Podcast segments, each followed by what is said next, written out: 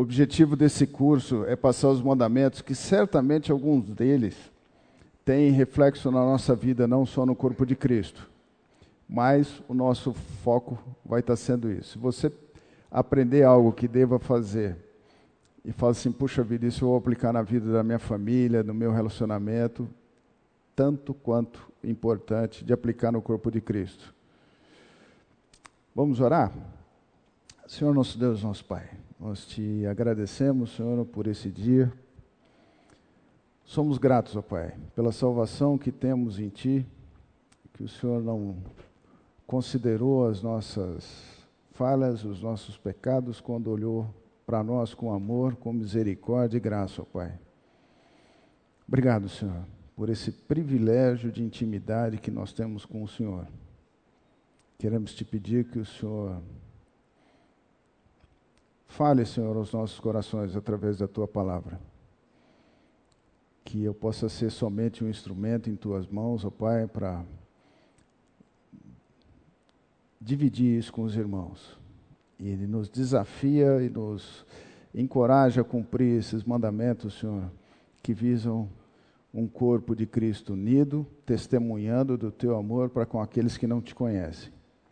É o que eu oro, Pai, e agradeço. Em nome de Jesus, Senhor. Amém. Ok. Nós já vimos com primeira aula, amai-vos uns aos outros, com Wesley, orai uns, uns pelos outros, confessai um pelos outros. Confessar, eu estou partindo da premissa que eu sou o ofensor e vou lidar com um ofendido. Uh, primeiro mandamento que nós vamos estudar hoje trará luz a um importante lado dessa história. Quando tem uma ofensa, tem um ofendido. Eu, como ofendido, como que vou lidar com isso? Ou tenho alguma instrução para mim como ofendido? E é o que nós vamos ver.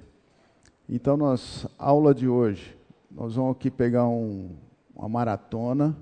Nós vamos falar primeiro, perdoai-vos uns aos outros, edificar uns aos outros, ensinar, que é a mesma coisa que instruir, depende da literatura que a gente usa, um fala de instruir, o outro fala de ensinar, mas o contexto e o conteúdo é o mesmo, e exortar uns aos outros. Nós vamos fazer um sprint aqui para ver se a gente consegue. Se eu não conseguir fazer, eu vou ter uma próxima aula daqui 14 dias, a gente retoma, assim como ficou perdoar uns aos outros. Quem aqui já se sentiu ofendido por alguém no corpo de Cristo? Levanta o dedo. e como você tratou essa ofensa. Quem levantou o dedo e quis dizer e quis falar alguma coisa, quiser compartilhar, nós temos restrição do som. Talvez isso não seja uma boa dinâmica para fazer. Eu acabei de olhar uma pessoa que um dia me tratou comigo por conta, confessou e eu perdoei aqui na sala de aula. Como você tem lidado com essas ofensas? Que tipo de ofensa? Alguém te xingou, te ofendeu, mandou você para longe? Ou é ofensa velada, aquela ofensa que vem da indiferença? Não, eu vou passar de nariz em pé, ou quando eu vou passar com Wesley, eu vou virar de costa para falar com a Luciene, para não bater os olhares, para não comunicar. É, a gente, de uma certa forma, a gente sabe ofender, sabe machucar. A isso a gente trata com o mandamento da aula passada. Mas eu, como ofendido, como machucado, como devo lidar? eu posso ter sido alvo de algo que me ofendeu foi indiferença, foi uma quebra. não sei se alguém já emprestou dinheiro para crente e já tomou cano. Como lidar com isso? Um, um, um seja cliente. Eu sou da época que a gente quase que botava no cadastro a religião da pessoa. Se ele botasse que era evangélico, a gente já ficava com as barbas de pé, porque poderia não nos pagar. Triste essa realidade, mas mudou. Hoje, todos os cristãos que eu vendo, que a empresa negocia, paga naturalmente. Mas o como lidar com isso? De você encontrar domingo na igreja, e é isso que nós vamos falar, nós vamos falar de negócios. Como eu vou encontrar o cara que me deve? Eu vou tratar com comunhão? Ou eu vou estar olhando a pessoa e eu falo assim, bandido, trocou de carro e não me pagou. Não dá nem satisfação. O fato é, eu preciso de perdoar independente da ofensa. A instrução, primeira instrução que nós vamos ver: livre-se da amargura, indignação, ira, gritaria e calúnia, bem como maldade. Se você tem um comportamento natural, mesmo no corpo de Cristo, você ou vai ficar amargo, no sentido de triste. Nós tivemos um caso há muitos anos atrás que um casal que nós tínhamos um relacionamento muito íntimo rompeu. Sabe lá por quê? A gente acho que até sabe. Fomos confrontá-los de um comportamento e a pessoa preferiu evitar a continuidade do relacionamento. Como é difícil. Isso trouxe para nós, eu digo para nós, é para mim e para a Luciene, é uma amargura, tristeza profunda e as consequências disso. Você evita, você para de nutrir o relacionamento, você, se possível ou naturalmente, você compartilha com o outro.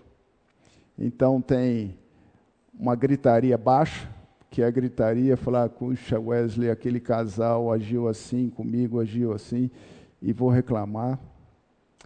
Existe a, a o texto fala de fúria, que é raiva mesmo, é um, uma coisa bem. Opa, mudou a tela aqui.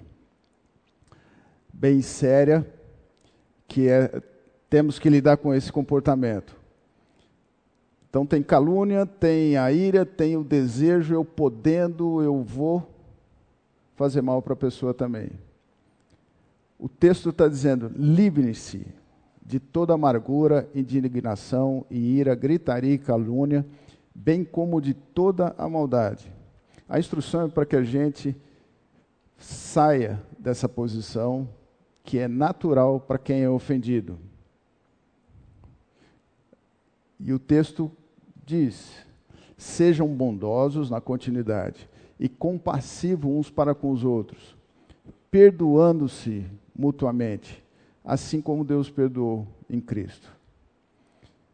Uh, Para mim, o Evangelho chegou sem que eu tivesse estendido a mão para o Senhor: Senhor, eu estou errado, me perdoa. O Senhor me perdoou. O Senhor agiu pela onisciência que Ele tem, Ele agiu previamente com relação às minhas condições e deu o seu Filho para que nós tivéssemos vida e nos perdoou. Devemos a instrução ser bondosos, evitar a maldade. É, quando ele fala aqui de compassivo, é ser amoroso, expressar amor, inclusive para aquele que nos ofendeu. Não é fácil fazer isso. Não é fácil nós colocarmos a, de lado a ofensa, colocarmos o mandamento, que é o padrão que o Senhor quer que nós usemos, e usar de bondade para quem nos ofendeu. Porção de gente levantou a mão aqui. Exercite isso.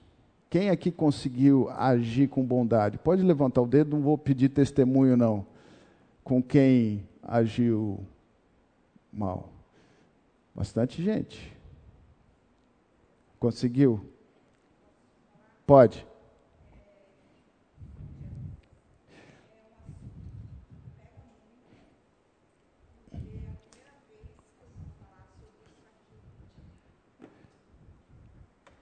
Faça favor. Bom dia a todos. É, Renata, meu nome. É um assunto que me pega muito porque é a primeira vez que eu vou estar falando isso aqui nessa igreja. Em 2009, resumindo, nós já participamos dessa igreja, ficamos dois anos aqui. E eu tive exatamente um problema, assim, de ficar bem triste na alma mesmo, uma pessoa aqui dentro. E era aquilo meio velado, a pessoa não falar, aquele é, momento difícil. Por quê? Eu fiquei muito triste e fui embora, porque depois de dois anos nós fomos para Atibaia, a família mudou. E durante todo esse tempo, eu lembrava do que eu tinha passado. Eu tive depressão, porque eu sou muito chorona. Praticamente um ano, um ano e pouco, eu chorava. Porque eu vivendo isso aqui, não entendendo, dentro de uma casa do Senhor e tendo um relacionamento. E isso, Jorge sabia, eu chorava mesmo. Quando nós estávamos para voltar, ele sabendo dessa tristeza, é, até me emociono, desculpa, ele disse: agora? Porque aqui, ele, os meninos todos se adaptaram. Eu tinha essa tristeza. Ele falou: se você não quiser, a gente vai para outra. Falei: não, eu vou voltar e o Senhor vai me ajudar, porque o que eu fazia? Eu não brigava, eu não falava, eu chorava e para Deus, que é a melhor Amargura, companhia. Né? Sim, aquela tristeza, porque doía. Aí eu voltei, enfrentei, entre aspas, e hoje, graças a Deus, eu fiz a minha parte, vou, abraço, beijo, e isso passou. Mas dependeu de mim? Não. Dependeu dessa comunhão e a busca do Senhor porque nós somos falhos. Então, essa é vez. a chave. Ofensa Obrigada. todos nós tivemos. Obrigado você. Ofensa nós temos, é, mas isso nós podemos estar olhando isso como um privilégio. Pode deixar aí, Luciano. Obrigado. Nós podemos usar isso como um privilégio de exercitar aquilo que o Senhor prometeu. É incrível se a gente, a gente podia marcar uma hora para fazer. A gente, nós temos 25 mandamentos, não dá para ficar estendendo, mas podíamos fazer uma roda de contarmos. É, eu e a Luciene, nós temos alguns testemunhos de como o Senhor tira em questão de minutos, quando a gente entrega para o Senhor. É impressionante. Quando nós notamos que nós temos que fazer, não podemos alimentar, não podemos perder a comunhão com o corpo de Cristo por conta de uma ofensa. E essa ofensa cá entre nós pode ser justa e pode ser injusta. Né, se alguém o ofende, é justa a ofensa. Mas pode ser que alguém salgou a comida de um jeito que você não salgaria. É injusto. Pode ser que envolva gosto, mas isso magoa a gente. É natural. Vou dizer, se alguém não te chamar para o casamento do filho, é motivo de aborrecimento. Oi? É. é. A outra metade os filhos vão casar, vão ter esse problema. É um problema sério. E se a gente pensar, as pessoas têm a liberdade de chamar, têm limitações, têm custo. Mas como isso magoa quem não é convidado? É justo essa mágoa? Você decide, você avalia o quadro da pessoa. Mas é um fato. E isso, o problema todo é que um simples não convidar para o casamento pode quebrar comunhão. E isso trazer consequências de, puxa vida, você tem comunhão com o Senhor, por causa de uma besteira por conta de você não se, não se sentir valorizado pela pessoa que você estimava, talvez muito, ou às vezes nem tanto, mas a como a gente é carente desse tipo de coisa e como isso marca. Então, essas existe ofensa justa que cabe o perdão, existe aquilo que eu me senti ofendido, que eu devo estar revendo aquilo que os valores que me fazem me sentir ofendidos. e olhar com a lente de Deus, com óculos do Senhor. E é incrível, eu vou desafiar vocês, exercitem isso. Fala, Senhor, não tenho condição, não tenho vontade de fazer a tua vontade. Muda essa condição minha. Depois, um dia, se vocês quiserem me encontrar aqui, deixem o seu bilhetinho, ó, consegui. Porque eu não tenho dúvida, porque a fidelidade é do Senhor, não a minha fidelidade, não o meu poder. O que Deus pode fazer é incrível. E que gostaria que vocês experimentassem isso. Colossenses 3, 13. Suportai-vos uns aos outros, perdoai-vos mutuamente, caso alguém tenha motivo de queixa contra outro. Que a gente já viu, pode ser justo, pode ser injusto. Assim como o Senhor vos perdoou, assim também perdoai-vos. O padrão de perdão, desculpa, é o perdão de Cristo. Isso é graça. A palavra que é, é são duas palavras que são usadas para perdão no grego, elas são é, decorrentes da palavra graça. Carismai, que vem da palavra caris, que é graça. Então nós devemos agir de maneira graciosa com o próximo. Nós devemos, quando estiveres orando, se tendes alguma coisa contra alguém, perdoai para que vosso Pai Celestial vos perdoe as vossas ofensas. Mas se não perdoaste, dardes, também vosso Pai Celestial não vos perdoará as vossas ofensas. A ausência do seu perdão no plano horizontal tem reflexo na minha comunhão no plano vertical. Então, se você, o seu já está tratado, mas você imagina que fala assim: puxa vida, todo esse tempo que eu fiquei para perdoar atrapalhou a minha comunhão com o Senhor. Tá certo? Ela está fazendo assim. Então é isso. A minha, a minha posição de não dificuldade de perdoar a Bíblia fala, isso afeta o meu relacionamento com o Senhor. Joia, é difícil, mas o Senhor é quem capacita. Quando eu considero que o Senhor me capacita, fica fácil. Então eu posso restaurar o meu relacionamento com o próximo, no corpo de Cristo, manter o testemunho e manter o meu relacionamento com o Senhor. Isso chama-se, é o que nós vimos de mutualidade. É com a pessoa ao lado, é aquela é a expressão da minha comunhão com o Senhor, que se expressa através da minha comunhão com o próximo.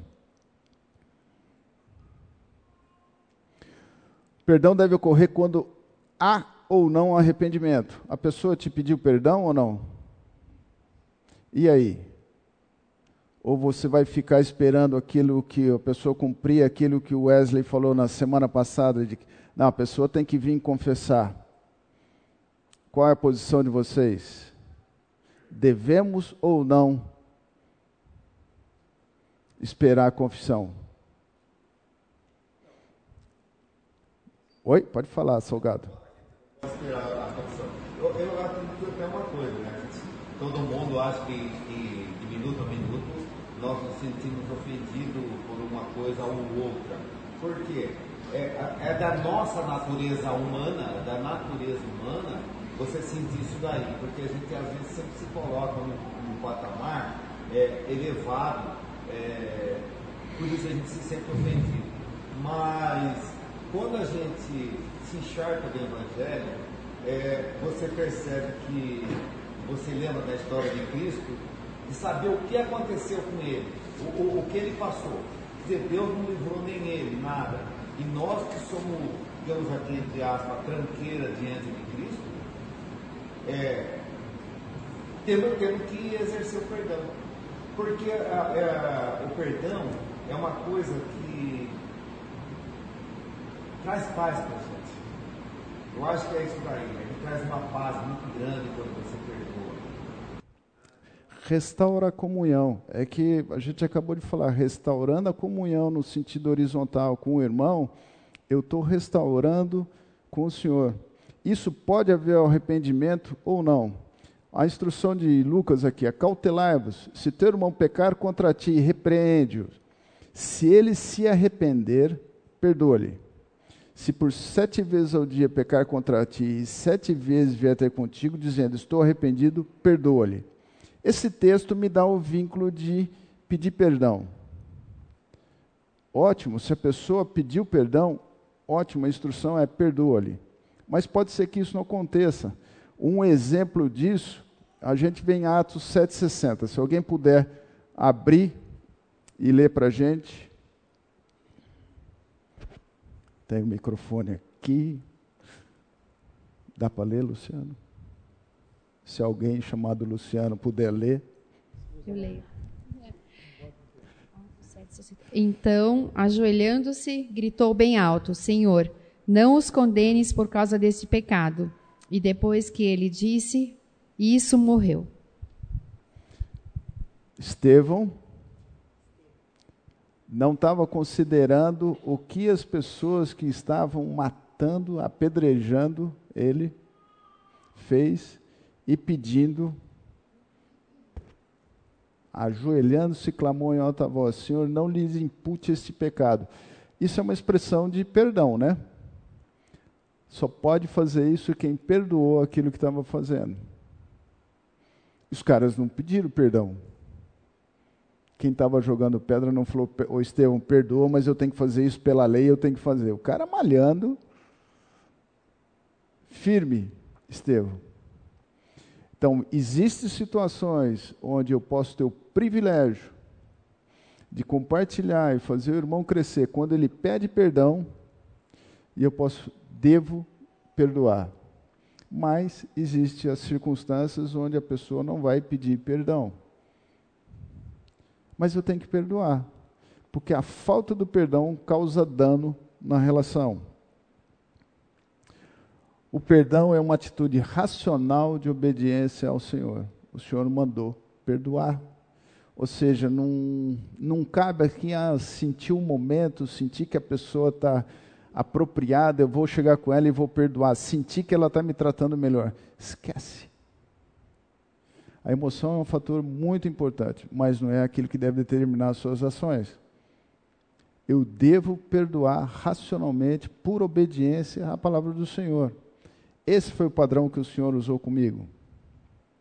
E o perdão deve ser sincero. Mateus 18, 35.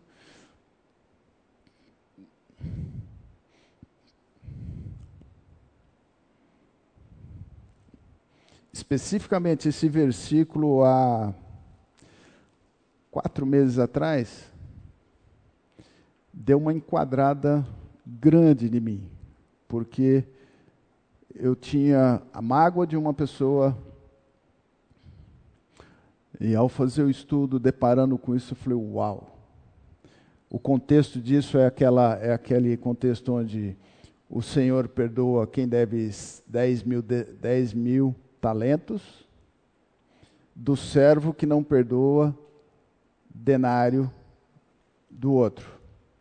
Então ele usufruiu, perdão, e interessante pegar aqui esse texto, o servo que devia 10 mil talentos não falou, rei, senhor, me perdoa. Ele não pediu perdão, mas ele obteve perdão. O texto diz, e o senhor o perdoou. Ele pediu paciência para que ele tivesse tempo para pagar. E o senhor perdoou. Falou, perdoado está a sua dívida. O cara sai dali, enquanto um cara que deve muito menos para ele, ele vai. E a expressão que a Bíblia relata, que o conservo usou com o servo, é a mesma expressão que ele teve para com o Senhor. Tenha paciência, eu vou lhe pagar. Só que ele não pagou, ele mandou prender, mandou arrastar ele para fazer o conservo. E aí termina com o Mateus 18. Alguém pode ler?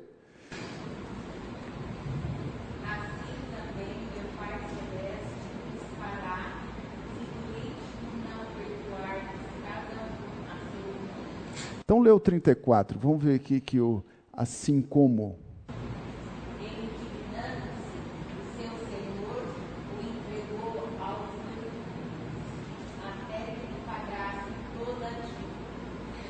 Ou seja, ele estava gozando de um benefício de perdão.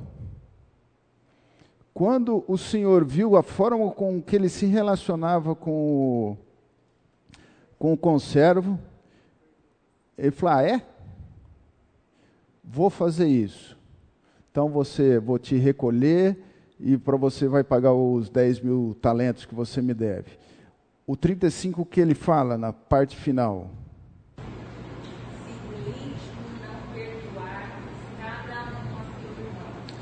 É interessante que o texto, se do íntimo perdoares, ele me aponta que o perdão deve ser do coração. O íntimo aí quer dizer isso. Racional, não emocional. Deve ser sincero. A palavra traz esse conceito de sinceridade. Ou seja, eu preciso de perdoar. Não só, ó oh, irmão, oh, Rafael, beleza, aquele chute que você me deu na canela, o que você fez com meus filhos quando eram pequenos, fica tranquilo. não, não é da boca, mas deixa a hora que eu, a hora que passar na minha, hora que for em casa para brincar com meu neto, eu vou judiar da criança. Não é isso, é do coração. Eu devo perdoar de fato. Lembra que o Senhor sabe o que passa no nosso coração. Então, o perdão, quando ele diz o, o perdoar-vos, ele não está preocupado somente com o gesto de perdão. Está preocupado com a disposição de como eu considero ele, o próximo. Então, o perdão deve ser sincero. Então, Pedro, aproximando-lhe, lhe perguntou: Senhor, até quantas vezes meu irmão pecará contra mim que eu lhe perdoo? Até sete vezes? Respondeu-lhe Jesus: Não te digo que até sete vezes, mas até 70 vezes 7. É muito. É possível que a gente perdoe alguém e vamos ser recorrentes alvos da ofensa, nos sentirmos ofendidos de novo, e isso não é motivo para eu não perdoar, ainda que a pessoa confessou. Falei assim, pô, confessou? Será que confessou de verdade ou não? Porque de novo faz a mesma coisa? Não é assim que é a instrução do Senhor. Por que não é assim? Eu não vou nem pedir para levantar a mão ou ficar de pé quem já não repetiu o pecado, que confessou, pediu, honestamente confessou o Senhor, Senhor, puxa vida, me perdoa.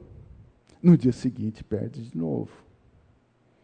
No dia seguinte peca de novo eu tinha um pecado assim que me perseguia, né? Aí com 18 anos eu fui falar com o Fernando, falei, Fernando, putz, tá difícil, porque eu não quero pecar, mas eu estou repetindo, pedi perdão para o senhor ontem. Ele falou, Eduardo, é Satanás tentando desqualificar a obra de Cristo. O Senhor te perdoa tantas vezes quanto você perdoar, você pecar e reconhecer. E um pouco essa instrução que Cristo está dando perdoa 70 vezes 7. Isso significa não tem limite, não tem cota de perdão para eu manifestar e conceder. Se possível, quanto depender de vós, tende paz com todos os homens. O perdoar depende de nós, capacitados pelo Senhor, mas depende da minha atitude de querer obedecer ao Senhor. O desafio sobre esse mandamento. Você consegue lembrar pessoas que te ofenderam? Tem pessoas que você precisa de perdoar, que você consegue lembrar hoje? Pessoas que você fala assim, eu preciso de perdoar essa pessoa. Identifique. Eu botei o ou as, porque pode ser que você não tenha só uma pessoa que está atravessado na goela, mais de uma. Reconheça a sua condição diante do Senhor e como o Senhor te tratou. Acho interessante, ao fazer esse estudo, que eu estava com isso, essa pessoa entalada na goela, ao trazer à memória o que o Senhor fez, quem eu sou e como Ele tratou, Ele mandou o filho que nada fez para pagar, sofrer uma penalidade que estava imposta pelo aquilo que eu havia feito. Essa é a característica do nosso Deus. Ele age com graça e misericórdia.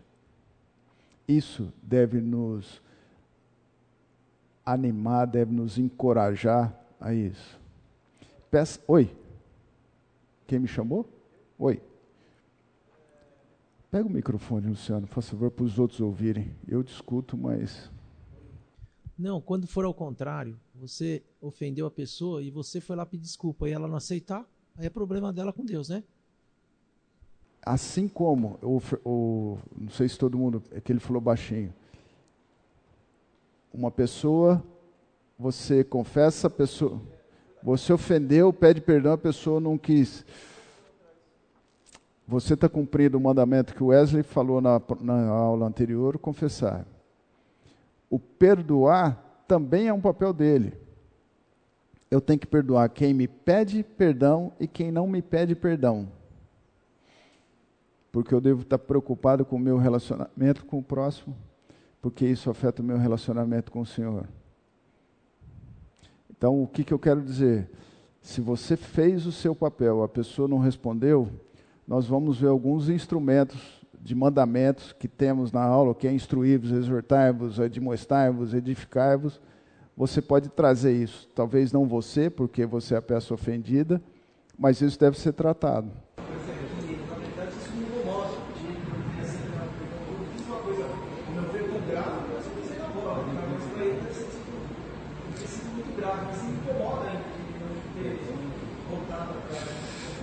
Então, isso é um problema. Ele não está exercendo esse mandamento de perdoar. Cabe ao corpo de Cristo, alguém do corpo de Cristo, ou até você, se você, é, se Deus te der a oportunidade, você instruí-lo que ele deve perdoar. Você não deve, o, o pedir perdão não é, ó, desconsidera que a ofensa que eu fiz não teve peso. Mas o Senhor fala: se você não perdoar, você não vai te perdoar os pecados, né? É isso que ele fala. A oração que Cristo ensinou: perdoa as nossas dívidas, assim como nós perdoamos. Então nós temos, acabamos de ler o texto isso. Oi? Nós estamos conversando aqui, Eduardo, é, acho que a aula passada, né? Que às vezes a pessoa te ofendeu, você se sentiu magoado, mas ela nem percebeu ela nem sabe. Então, aqui a nossa discussão é a seguinte: mesmo que a pessoa não te peça, Eduardo falando alto. Você está escutando, Elisa? Vamos lá. É, a nossa discussão aqui, acho que foi até comentado na aula passada, que quando a pessoa te magoou, mas nem sabe que te magoou, tá? Então, é, quando a, é, a pessoa magoa e não te pede perdão, qual é a nossa postura? Lógico, perdoar, sem ele a pedindo ou não. Mas você deve ir e tratar com ele? É essa a pergunta.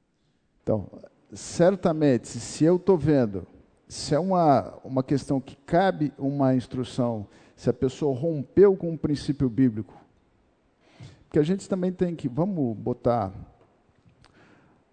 as coisas no lugar certo. Não desliga, viu, Fabiana?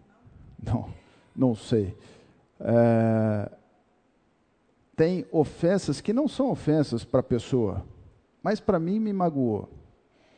São dois caminhos que eu posso seguir. Um é informar a pessoa, falar assim, olha, eu me senti, sempre apontando para o seu caso, sua pessoa, eu me senti ofendido com tal expressão. Eu estou externando a pessoa vai julgar se isso é problema ou não e pode lhe pedir perdão.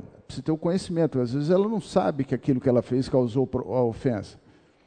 Agora, se aquilo que foi feito é uma quebra de princípio bíblico, isso cabe à instrução com as escrituras. Nós vamos ver alguns mandamentos hoje que passam sobre isso. do como eu tratar. Agora, peça sabedoria ao Senhor. Nós temos à nossa disposição esse recurso. Simplesmente o Senhor está disponível para nos capacitar a fazer a vontade dEle. É louco, mas é prático. Experimenta. Louco que eu estou dizendo, pode parecer muito zen, muito meditar. Não, sente hora, Senhor, eu preciso de conversar com o Luciano para tratar do problema. Me dê oportunidade. Senta e experimenta aquilo que Deus vai fazer. Depois conta para a gente. Oi. O microfone. É que nem sempre os relacionamentos são restaurados. E acho que é isso que nos incomoda muito. Mesmo que a gente peça perdão ou tenha alguma conversa, não dá mais. Então, isso, às vezes, é, a gente se sente que não foi perdoado. Então, entristece muito a gente não conseguir mais aquele relacionamento de antes. Pode ser que o sentir a tristeza é porque está se sentindo ofendido porque a pessoa não restaurou. Nós temos que fazer isso 70, 7 vezes 7. 70 vezes 7. Nós temos, Senhor, eu está difícil digerir essa reação da pessoa. Eu já fiz, já pedi perdão da ofensa que eu cometi. Trabalha na minha vida para que o Senhor me conforte, o Senhor seja suficiente na minha vida e não um relacionamento pessoal. E se eu tiver que perdoar, perdoa de novo. Acho que isso acontecia, senão Cristo não tinha falado isso. Era comum na sobrecidência. Trate seu coração com o Senhor. Sobretudo, é justo a minha, meu coração magoado, ofendido.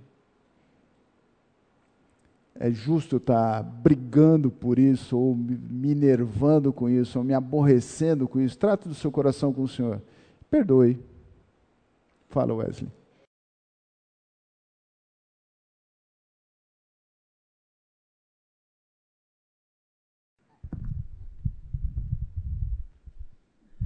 Uma coisa que nos angustia é que a gente quer ter o relacionamento restaurado. É, o perdão é o primeiro passo, mas não é o único. Então, não é uma coisa automática, né? matemática. Eu perdoei pronto, tudo voltou como era antes, né? Ou, está tá correndo bem. Não está. Então é um processo que começa com perdão, mas depende de outros passos nossos e da pessoa ofendida para que esse é, relacionamento seja restaurado. Não é tão simples assim. Às vezes um, uma ofensa traz consequências. Você perdoa, mas a consequência às vezes você tem que lidar com aquilo e o outro também. Então não é, é, é só um, é um processo. Né? O que eu estou colocando aqui para a gente finalizar e é, vai ser uma maratona. Estabeleça ações práticas para reintegrar o ofensor à comunhão. E aqui nós estamos falando de eu me sentir ofendido. Eu perdoo e eu devo estabelecer ações práticas para reintegrar o ofensor à comunidade. Lembra que nosso, os nossos olhos estão na comunhão horizontal, uma vez que a comunhão vertical já foi estabelecida com o Senhor em Cristo. Então estabeleça ação prática. Vou chamar para um café, vou chamar mais dois ou três que a pessoa se relaciona, mas crie situações que faça. Isso não garante, mas nós estamos preocupados, e o Senhor está preocupado é com o seu coração, não só com a sua atitude. Você pode não esquecer, mas deve considerar como paga a penalidade da ofensa, como o Senhor faz conosco. Temos que deixar de lado o desejo de punir. Acho que é, essa é um belo avaliador se, eu, se o meu perdão foi genuíno ou não. A ideia de edificar-vos, que é o outro mandamento, e eu vou precisar de acelerar isso, ah, ele expressa realmente aquilo que nós estamos fazendo, de construção de conhecimento. É, nós vamos ver alguns textos que a palavra de Deus ela qualifica estágios de maturidade Né? Tem aquele do leitinho, do, da comida farta, é isso. De fato, para nós, no nosso relacionamento, nós devemos. É um processo de construção. E a ideia de botar a foto de construção é porque é isso mesmo. Você tem vários elementos. Então, nós temos o perdão, nós temos a, a confissão, nós temos a exortação, nós temos a instrução, que é aquilo que vai nos tornar uma, um edifício da obra do Senhor. Então, consolai-vos, pois, uns aos outros, e edificai-vos reciprocamente, como também. Nossa, difícil também, Rosana. Como também estáis fazendo. A edificação é mais um mandamento que devemos considerar. Por que é necessário? A esse respeito, temos muitas coisas que dizer e difíceis de explicar, porquanto vos tende tomado tar, tornado tardios em ouvir, pois, com efeito, quando devíeis ser mestres, atendendo ao tempo decorrido, tendes novamente necessidade de alguém que vos ensine de novo quais são os princípios elementares dos oráculos de Deus. Assim vos tornastes como necessitados de leite e não de alimento sólido. Ora, todo aquele que se alimenta de leite é inexperiente na palavra da justiça, porque é criança. Mas o alimento sólido é para os adultos, para aqueles que, pela prática, têm as suas faculdades exercitadas para discernir não somente o bem, mas também o mal. Não é tempo de igreja. Eu acabei de me apresentar para o Lucas e a Júlia, fiquei sabendo novo, né? fui saber o nome da pessoa e descobri que tem 14 anos de Igreja Fonte. Joia não é tempo de igreja que nos qualifica. Parece ser até normal que a gente, depois de um tempo que fica, se não se alimenta constantemente, se enfraquece. Essa é a razão. Parece que é um edifício que está sempre em obras. Esse edificável, usando essa figura. Porque eu tenho que estar sempre renovando o conhecimento, sempre fazendo, porque esse texto de 1 João 12, 2, 2 a 14, Espera aí que eu mudei aqui. De Hebreus 5, 11 a 14, indica isso. Indica que nós oscilamos na nossa maturidade de fé. Natural. Mas, oi, Edna. Ah, a respeito dessa questão que você falou do casal. Oi? A respeito dessa questão que você falou que 14 anos que faz parte da, igreja você não conhece. Conheci hoje. É.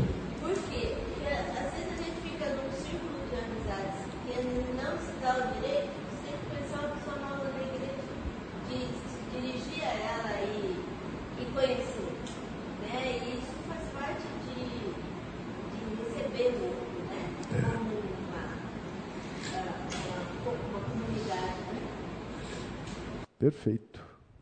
O fato é, não é tempo de igreja que carimba a nossa maturidade. Eu tenho 35.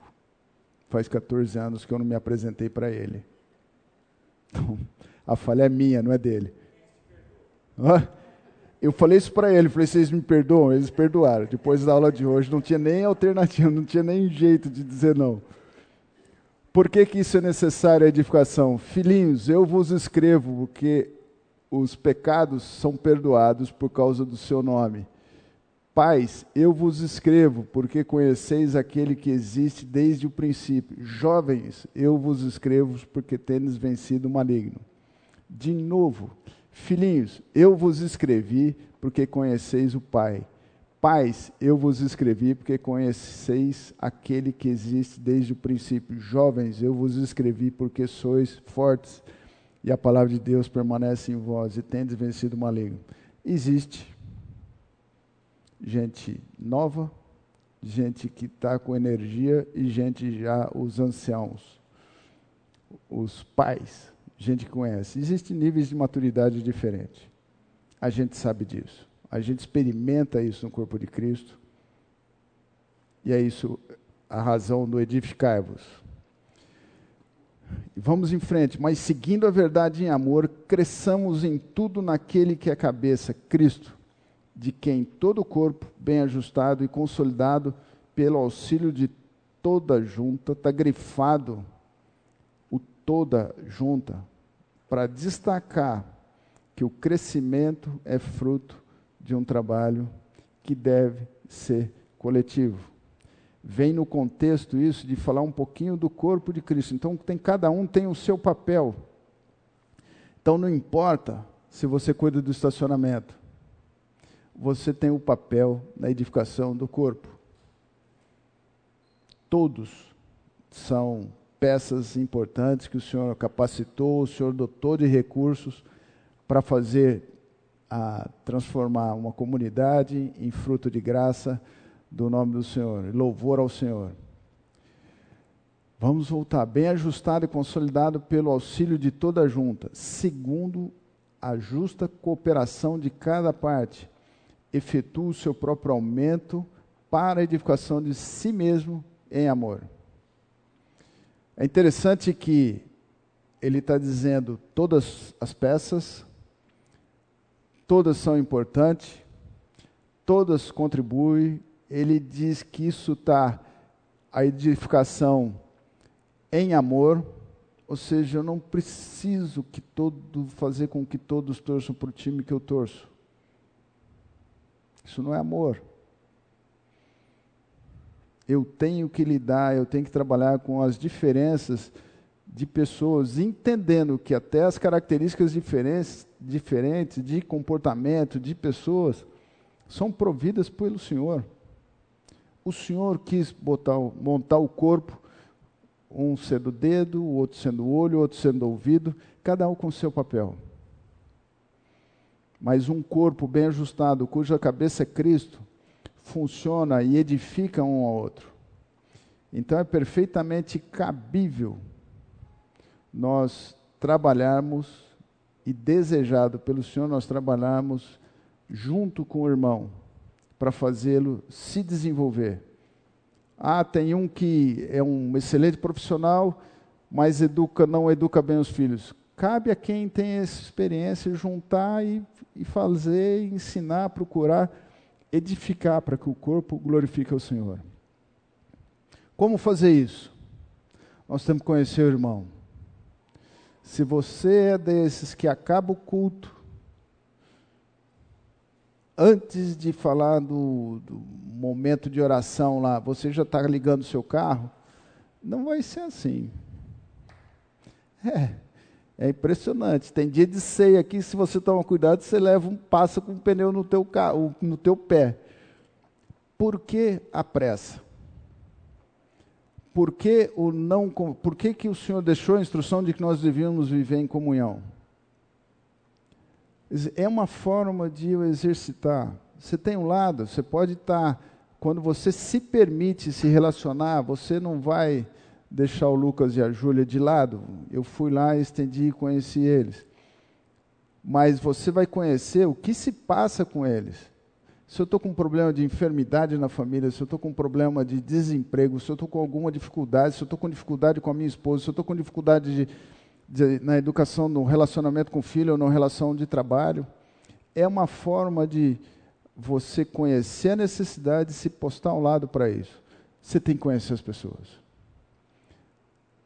O relacionamento com Deus é ativo. O Senhor está nos expondo tem, temos disponível a palavra de Deus, nós temos o Espírito Santo, que o Senhor, depois de Cristo, depois de ter ido, falou: vou mandar o Espírito Santo para que se relacione com vocês.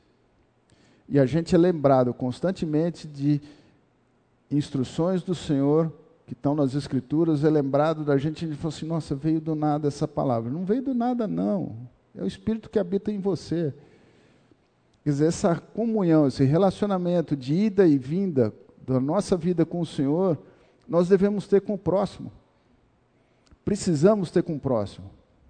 Então, um caminho é conhecer o irmão, o outro conhecer a palavra de Deus. Vai estudar. Para que quando você, ao deparar com uma, uma dificuldade, você tenha um conceito bíblico para dar. Você tem uma palavra bíblica para dar. O teu padrão de julgamento seja as escrituras. Não tem outro. Apesar de sermos provocados para usar o nosso instinto, o nosso gosto para julgar as pessoas. Nós devemos avaliar se a gente pode ter intimidade ou não com a palavra de Deus. É esse o nosso padrão. E nós temos que investir tempo. Talvez é sacrificar e de, sacrificar tempo, desejos e preferências. Puxa vida, eu vou almoçar com um vegano. Eu louco para ir numa churrascaria, descobri que o cara é vegano. Não, eu vou num restaurante que me permita comer. Se eu realmente lembra-se que o objetivo é criar o um relacionamento com o propósito de tratar sobre coisas do Senhor dentro de um ambiente de amor. Como eu vou fazer isso? Fazendo a minha vontade ou o meu gosto prevalecer. Às vezes é possível. Às vezes é possível. Se eu vou chamar com alguém que eu sei que gosta do nono, joia, resolveu o problema. Não é nada sacrificial. Mas eu tenho que estar aberto a esse tipo de coisa. Então, como fazer isso? Aplicar os mandamentos de mutualidade. Todos eles envolvem o processo de edificação. Ao conhecer, nós vamos terminar o curso e vão ter, são 25 e nessa edificação, os processos relacionados que nós vamos ver hoje, se der tempo, instruí-vos uns aos outros, exortai-vos uns aos outros, admoestai-vos e aconselhai-vos, são os mandamentos diretamente relacionados ao processo de edificação. É isso que nós devemos buscar. Instruí-vos uns aos outros. Como colocar o mandamento em prática? A palavra de Deus deve ser nosso instrumento de instrução. Nessa hora, aquilo que você está acostumado, aquilo que você já viu, o seu gosto, não vale, não deve ser levado em conta. Hebreus 4,12 diz: porque a palavra de Deus é viva e eficaz, mais cortante do que qualquer espada de dois gumes e penetra até o ponto de dividir alma e espírito, juntas e medulas, e é apta para discernir os pensamentos e propósitos do coração. A palavra do Senhor deve ser o nosso guia, porque é com ela que eu vou ter a minha instrução de maneira eficaz é interessante que vai neutralizando aquilo que, que eu tenho. Em Atos 15, 35 diz assim: Paulo e Barnabé demoraram-se em Antioquia, ensinando e pregando com muitos outros a palavra do Senhor. Veja que a ênfase, ainda que o relacionamento social seja o meio de se obter isso, o que importa é aquilo que eu falo, o que importa é aquilo que eu comunico, o que importa é aquilo que eu prego. E a gente vem falando, puxa, eu para perdoar, para confessar, eu preciso da capacitação do Senhor, para perdoar, eu preciso da capacitação do Senhor. Para instruir, a história é a mesma. Nós temos o privilégio e a responsabilidade de termos a palavra do Senhor, o privilégio de termos disponível o privilégio de termos o Espírito que nos auxilia a lembrar aquilo que a gente leu. E nós temos o privilégio de ter o Senhor nos fortalecendo para fazer isso. A palavra dele tem peso, não o nosso argumento. Mais, um, mais dois textos que devem ser usados para isso, que reforçam esse conceito de a palavra de Deus deve ser a nossa instrumento de instrução. Toda a escritura, em 2 Timóteo 3,16, é inspirada por Deus e útil para o ensino, para a repreensão, para a correção, para a educação na justiça. Então, Luciano, pegando o teu gancho, poxa, a pessoa não quer me perdoar, eu já pedi não quer. O que, que eu vou buscar na palavra de Deus que possa mover o coração dessa pessoa para ser obediente a Deus e, consequentemente, é, me perdoar, uma vez que eu confessei. Então, a palavra de Deus é importante para isso. Ela é útil para isso. É o que diz em 2 Timóteo. Colossenses 3,16. Habite ricamente em vós a palavra de Cristo, instruindo e aconselhai-vos mutuamente em toda sabedoria, louvando a Deus com salmos, hinos e cânticos espirituais com gratidão em vosso coração. A ênfase sobre louvando a Deus, nós vamos ver no outro mandamento de mutualidade. A ênfase aqui que eu quero, habite ricamente em vós a palavra de Cristo. Gente, eu quero ter vida boa. Eu devo priorizar o estudo bíblico. Como isso é difícil para mim. Mas a, o exercício é muito claro e muito importante para isso. E esse é o elemento da nossa que devemos usar na nossa instrução. Nós devemos nos aperfeiçoar no estudo das Escrituras, sendo aplicado naquilo que fizemos. Se ministério, dedique-no ao ministério, ou o que ensine, esmere-se ao fazê-lo. Para ensinar, eu preciso me aplicar. Não posso ser negligente. Eu devo me esmerar, eu devo fazer com qualidade o máximo que é possível, sabendo que até essa qualidade vem do Senhor. Mas eu não posso, ah, vou dar aula hoje, vou falar de perdão, vou falar as besteirinhas lá, que isso normalmente eu falo bem. Não podemos fazer assim. Temos que ser vigilantes e esperar isso. Para isso é que eu também me afadigo, esforçando-me o máximo, o mais possível, segundo a sua eficácia que opera eficiente em mim. Você vê, Paulo diz que ele se afadiga. E Paulo, hein?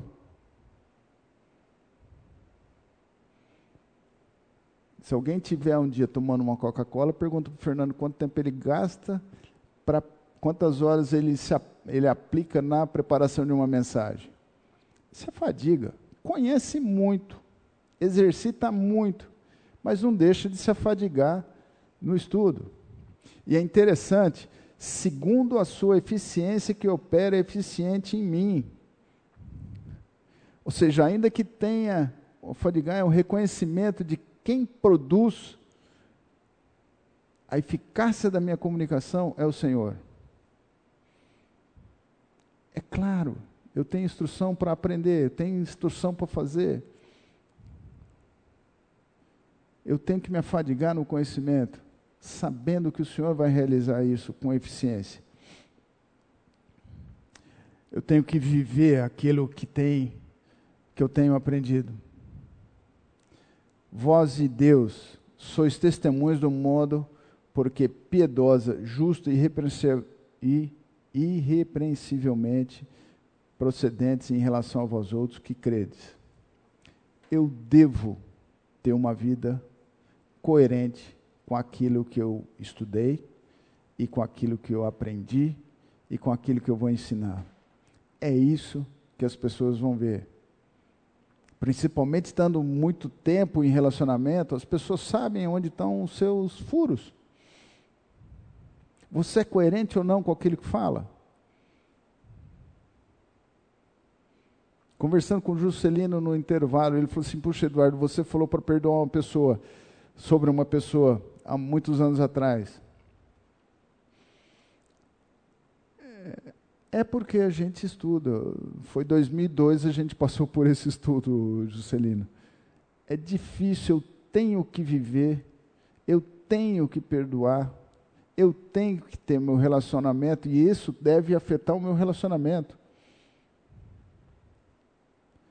Para que isso testemunhe de que aquilo que eu ensino é verdadeiro, porque o ensino não é meu, é verdadeiro, é eficaz porque transformou a minha vida, transformou o meu coração.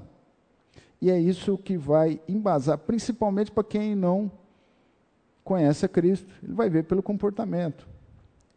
Mas aquele que considera atentamente a lei perfeita, a lei da liberdade, e nela persevera, persevera, não sendo ouvinte negligente, mas operoso praticante, esse será bem-aventurado no que realizar.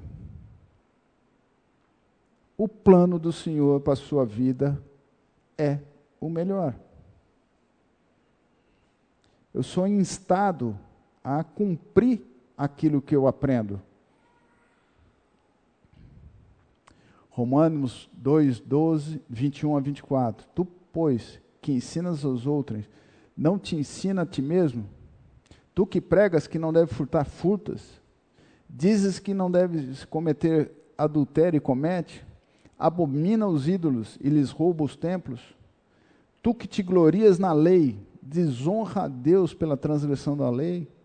Pois, como está escrito, o nome de Deus é blasfemado entre os gentios por vossa causa. Como que está o seu comportamento na igreja e fora da igreja? Você é motivo, o teu comportamento, as pessoas que estão próximas de você, no trabalho, próximas da sua casa,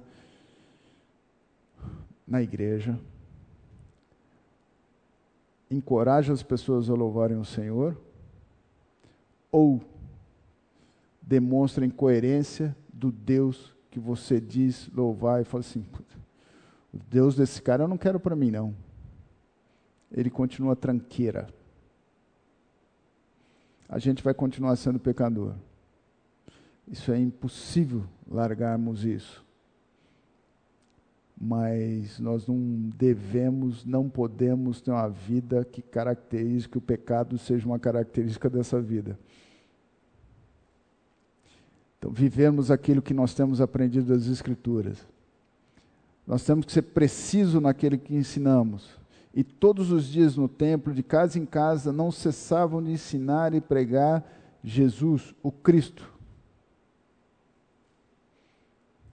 A igreja no seu início. Era ele, Apolo, instruído no caminho do Senhor e sendo fervoroso espírito, falava e ensinava com precisão a respeito de Jesus, conhecendo apenas o batismo de João. O ensino deve ser preciso. Eu preciso de antes de pegar um texto e passar para alguém que eu acho que nossa, esse texto seria bom para o Alex, né?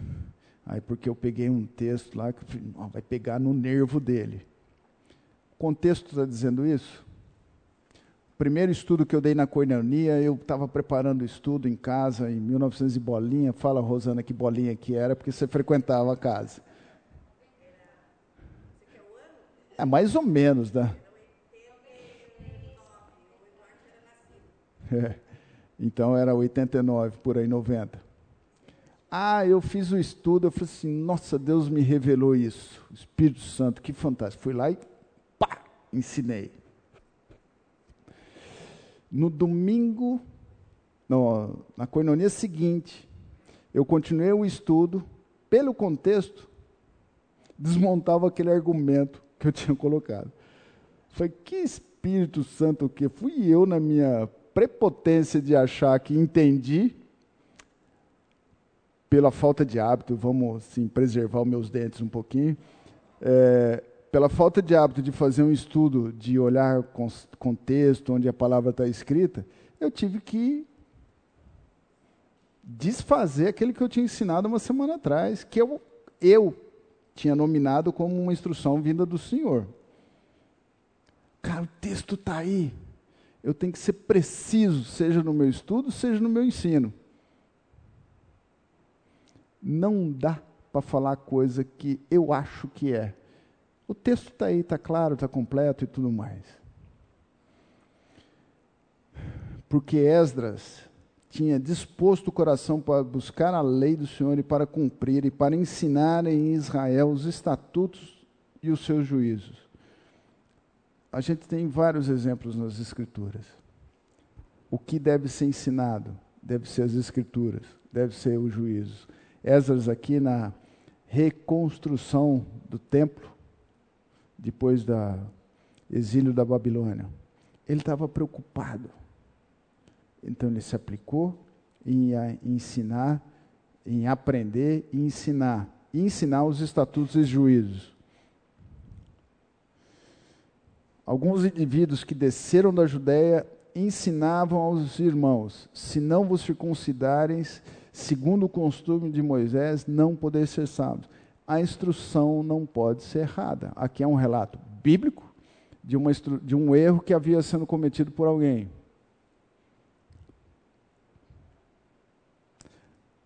Nós devemos ser zelosos, entendermos, perguntarmos, nos aplicarmos para que a gente não ensine coisa errada. Devemos ter cuidado.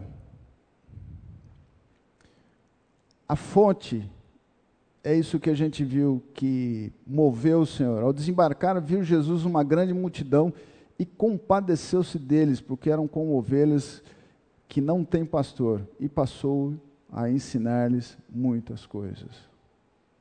A minha disposição, quando eu vejo, a nossa disposição, quando eu vejo alguém que está fraco na fé ou cometendo erro, nossa, que infantilidade bíblica, achei que o cara fosse maturo, é se compadecer. Se compadecer significa, quer dizer que teve um amor profundo pelas pessoas. E isso trouxe consequências para ele. Ele, ao se compadecer, ao compadecer deles, ele passou a ensinar e gastou muito tempo. Então, é interessante a gente você faz o teu exercício de leitura bíblica, as expressões relacionadas a amor, quando eu, eu amo, naturalmente eu faço alguma coisa. Nesse ponto, Jesus expressa um amor profundo pelo povo. E ele mudou a agenda dele. Pegou e foi ensinar. Não foi embora descansar. Então, uma das formas de a gente contribuir para a edificação do corpo de Cristo é onde nós vivemos. A instrução deve ser feita eu devo, o que deve me provocar deve ser o amor pelo próximo. Então eu estou vendo o irmãozinho apanhando para dedéu com as crianças. Eu vou ou procurar alguém que conheça muito bem essa arte, ou me aplicar, instruir sobre esse tema e vou partilhar com a pessoa. O objetivo é, afinal é a glória do Senhor. Nós devemos estar sensíveis às necessidades dos irmãos. Esse é um conceito que é usado também quando a gente falar em promoção social, que não é o tema dessa aula. Vamos em frente. O objetivo disso, o qual nos anunciamos, advertindo a todo e ensinando a todo homem que em sabedoria, a fim de que apresentemos todo homem perfeito em Cristo. A continuidade de 2 Timóteo, que fala que toda a escritura é útil para ensino, o propósito que está escrito lá, a fim de que todo, que o homem de Deus seja perfeito e perfeitamente habilitado para toda boa obra. O perfeito é no sentido de completo, não é no sentido de bonito. O objetivo da instrução bíblica é que o homem seja perfeito em Cristo. Não é que faça a minha vontade, ou que frequente a minha igreja, ou que role do jeito que eu quero. A instrução deve ser precisa, deve ser bíblica, deve ser precisa, deve ser com amor, com o propósito de tornar a pessoa sábia e representante daquilo que o Salvador fez. Nós temos aí a entrada do mais um mandamento. Exortai-vos mutuamente cada dia durante o tempo que se chama hoje, a fim de que nenhum de vós seja endurecido pelo engano do pecado. Nós temos poucos minutos para isso, Wesley. Eu vou combinar e vou rodar isso no próximo na próxima aula que eu der, eu começo com esse tema. De qualquer forma, vamos relembrar: perdão, com confissão do ofensor ou não, eu devo fazer edificação, A edificação deve ser provocada pelo amor, pela compaixão. Ela deve ser um instrumento de edificação, deve ser a instrução da palavra de Deus, com precisão, com esmero. Isso no ambiente de sacrifício. Ah, tem que ter sacrifício? Se você não tem esse risco de fazer sacrifício, ótimo. Sacrifício não é exigência. É que normalmente vivemos uma vida plena de atividades. Então, é nesse sentido que se faz sacrifício. O sacrifício que nós.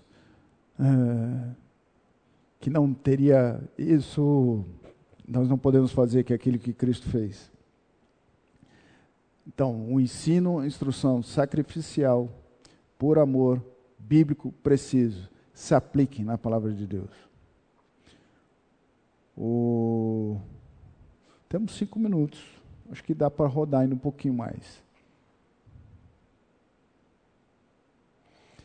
A exortação significa dar estímulo, animar, estimular, induzir alguém e fazer pensar determinada coisa, persuadir, convencer. Estou olhando para o Fabiano, estou lembrando do Lucas, né? Pegar meu irmão e falar assim: Nossa, Lucas, eu devo fazer uma viagem, conversa com ele que ele te convence. Essa é a exortação. Quem aqui já teve experiência com o Lucas sobre isso, ele convence. Quando ele quer fazer alguma coisa, ele tem uma capacidade de convencimento intensa. Isso é exortação. Oi?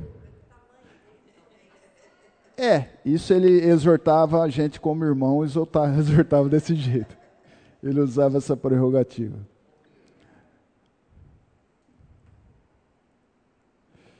Consiste em lembrar uma pessoa disso com a intenção de que leve a efeito. Exortar é dirigir-se ao homem integral, pelo menos no início. Abrange-se conhecimento, a emoção. Exortar é isso, encorajar o próximo, é andar junto é botar ombro a ombro. Essa palavra no grego também traz esse conceito. Ele vai falar sobre conforto, essa palavra usada como conforto, como rogar no sentido de pedir insistentemente, de convencer. A mesma palavra aqui, as duas. Rogo-vos, pois, irmãos, por nosso Senhor Jesus Cristo, também pelo amor de Cristo, que luteis juntamente comigo nas orações a Deus a meu favor. Quanto aos moços, de igual modo, exorta-os para que em todas as coisas sejam criteriosos. É o conceito de insistir. A palavra, as duas tão, que estão em azul, é exatamente a mesma palavra que também está traduzida por exortação. Exortai-vos uns aos outros. Eu preciso de encorajar alguém, para vir na igreja. Teve um dia eu encontrei uma pessoa aqui no estacionamento. Eu falei, santa criatura, você não vem na igreja? Eu te vejo saindo vazado, né? Pô, eu vejo o cara já também com 20, 30 anos de igreja. Ah, eu saio. Ele falou, por que, que você está falando isso? Eu falei, porque eu te amo quebrou o peão, né? Está vindo na igreja todo dia. Mas era de fato é real, não foi uma expressão não proveniente do coração. Ela é alinhada com as escrituras, com aquilo que a gente vê em Hebreus. Então, por que não fazer? Puxa, eu não vou incomodar o cara, o cara está indo embora, já não quer nada, não vou lá. Vai atrás, encoraja, exorta, admoesta, pede para o cara, roga para o cara quebrar um paradigma que ele tem o paradigma dele é acabar o culto e ir embora. Eu quero te pedir, lindo, fica um pouco de tempo, se relaciona com as pessoas. Isso é exortação. É uma forma doce de exortar. Fala, Luciano. Você falou uma palavra aí que eu ia te perguntar antes, você tinha falado lá, se compadecer as pessoas e você vai encorajá-los. Você vai uh, exortar e admoestar. Qual que é a diferença assim, e exortar? Olha, são sinônimas em alguns aspectos, sim. A admoestação, vamos falar claro aqui, porque ainda isso passou, porque a demonstração vai ser. A demonstração é quando eu provoco a mudança de algo concreto. Exortação não precisa de ter algo concreto. A demonstração é eu estar tá pegando, falou, Luciano, você está falando muito palavrão, para. Isso não é bom. Isso é admoestar. Ah, depende do objetivo. É, o exortar é encorajar. Falei, Luciano, eu queria te encorajar a ter um linguajar melhor. O admoestar, eu estou apontando um erro. É, você está falando palavrão, não sai da vossa boca nenhuma palavra torpe, antes aquela que edifique, isso que você faz não edifica. Então, é assim.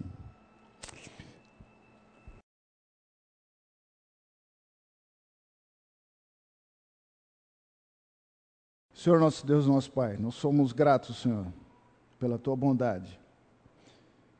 Gratos por o Senhor nos expor instruções que devemos seguir para o nosso melhor viver. Somos gratos pela oportunidade que nós temos de ajustarmos o nosso viver a isso que o Senhor quer e fazemos isso, ó Pai, para que o Teu nome seja glorificado. Que a prática que a gente tiver alinhada com o Teu princípio leve as pessoas a glorificarem ao Senhor e que a nós de reconhecermos a bondade Tua e nos ter resgatado e nos ter capacitado para uma vida assim.